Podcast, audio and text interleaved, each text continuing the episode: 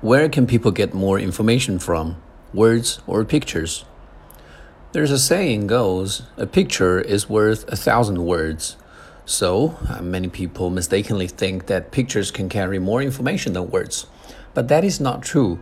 We must understand that pictures can only convey concrete things. They only present the physical things as they are.